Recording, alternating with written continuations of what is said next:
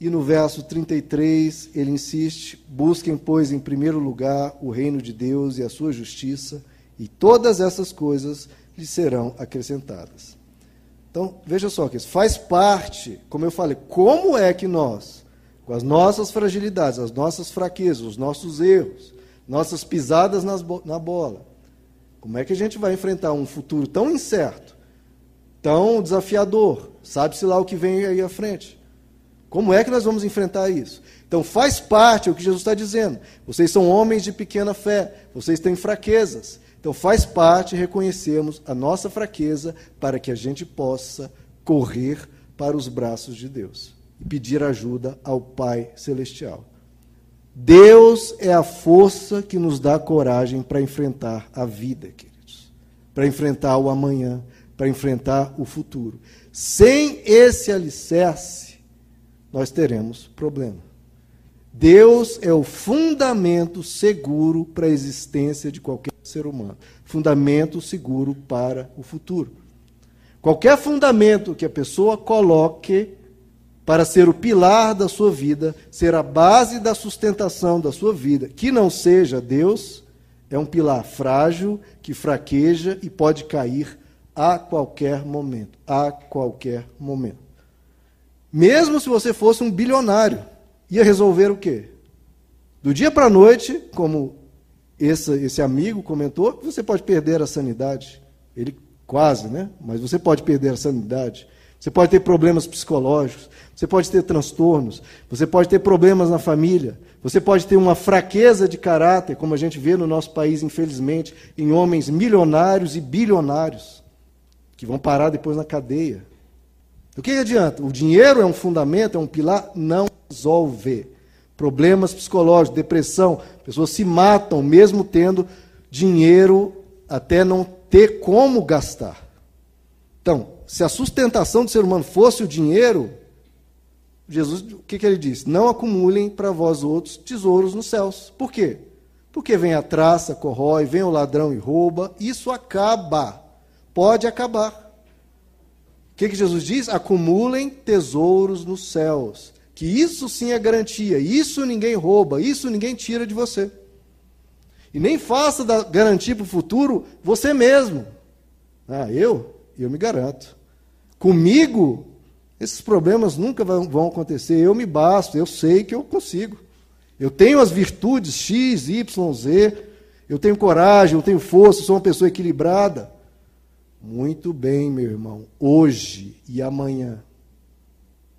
E amanhã, esse colega, esse amigo, excelente pai, excelente marido, tudo tranquilo. De um dia, de um dia para noite, pegando a filha no colo, não tinha um problema. A vida toda sensata, equilibrada, pegou a filha no colo, quase perdeu a sanidade.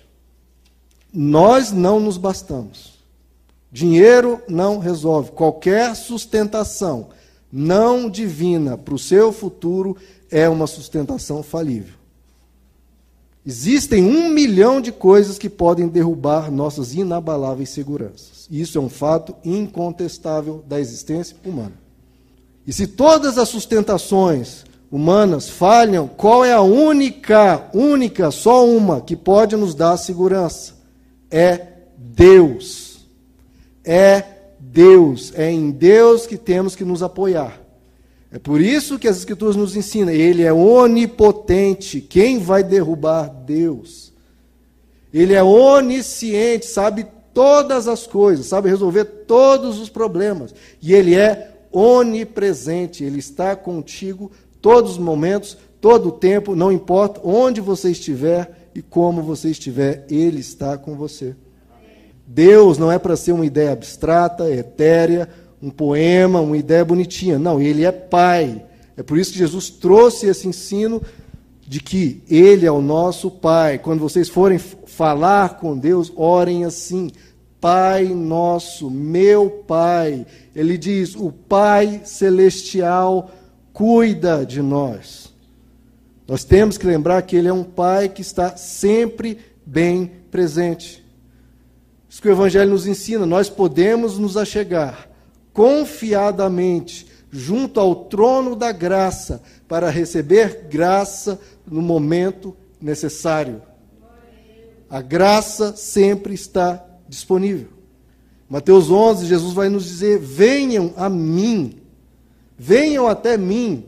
Quem? Vocês que estão cansados, sobrecarregados, preocupados, ansiosos. Vinde a mim. Qual vai ser o resultado desse ir até Ele? Jesus diz: Vinde a mim e eu lhes darei descanso. E ele diz: Tomem do meu jugo e aprendam de mim. Então veja só, isso é muito importante. Não é uma solução mágica. Não é uma solução. Deus não vai.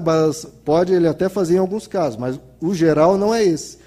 Não vai balançar uma varinha de condão, plim, plim, acabou todos os problemas. Não, Jesus diz: Vinde a mim, tomem vocês o meu jugo e aprendam de mim. É um aprendizado, você aprender a viver a vida de uma maneira nova, confiando em Deus e caminhando com Deus. Ele diz: Aprendam de mim, pois sou manso e humilde de coração, e aí sim, aprendendo dele, vocês encontrarão descanso para as vossas almas. Descanso para a alma é aprender com Jesus. Jesus nos diz, não é? ele está nos, nos ensinando aqui a chamá-lo de Pai. Jesus diz: se nós que somos maus sabemos dar boas coisas aos nossos filhos quando eles nos pedem, quanto mais o nosso Pai celestial dará boas coisas aos que lhe pedirem. Nosso Pai vai nos ajudar. O universo inteiro é imenso, o futuro é um oceano de incerteza, muito pequeno perto de Deus. Um nada perto de Deus. Um nada perto do teu Pai. Isso tudo que eu estou dizendo aqui, todo esse conteúdo, todo esse ensino, é o que nós chamamos de fé.